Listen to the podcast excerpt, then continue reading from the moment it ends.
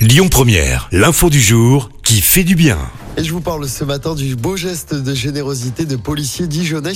Ça remonte à samedi dernier. Une dame de 88 ans se fait voler 150 euros lors d'un retrait à un distributeur à Dijon.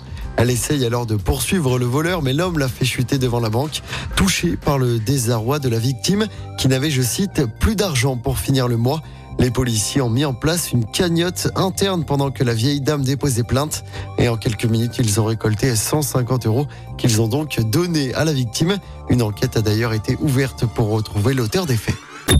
Écoutez votre radio Lyon Première en direct sur l'application Lyon Première, lyonpremière.fr et bien sûr à Lyon sur 90.2 FM et en DAB+. Lyon Première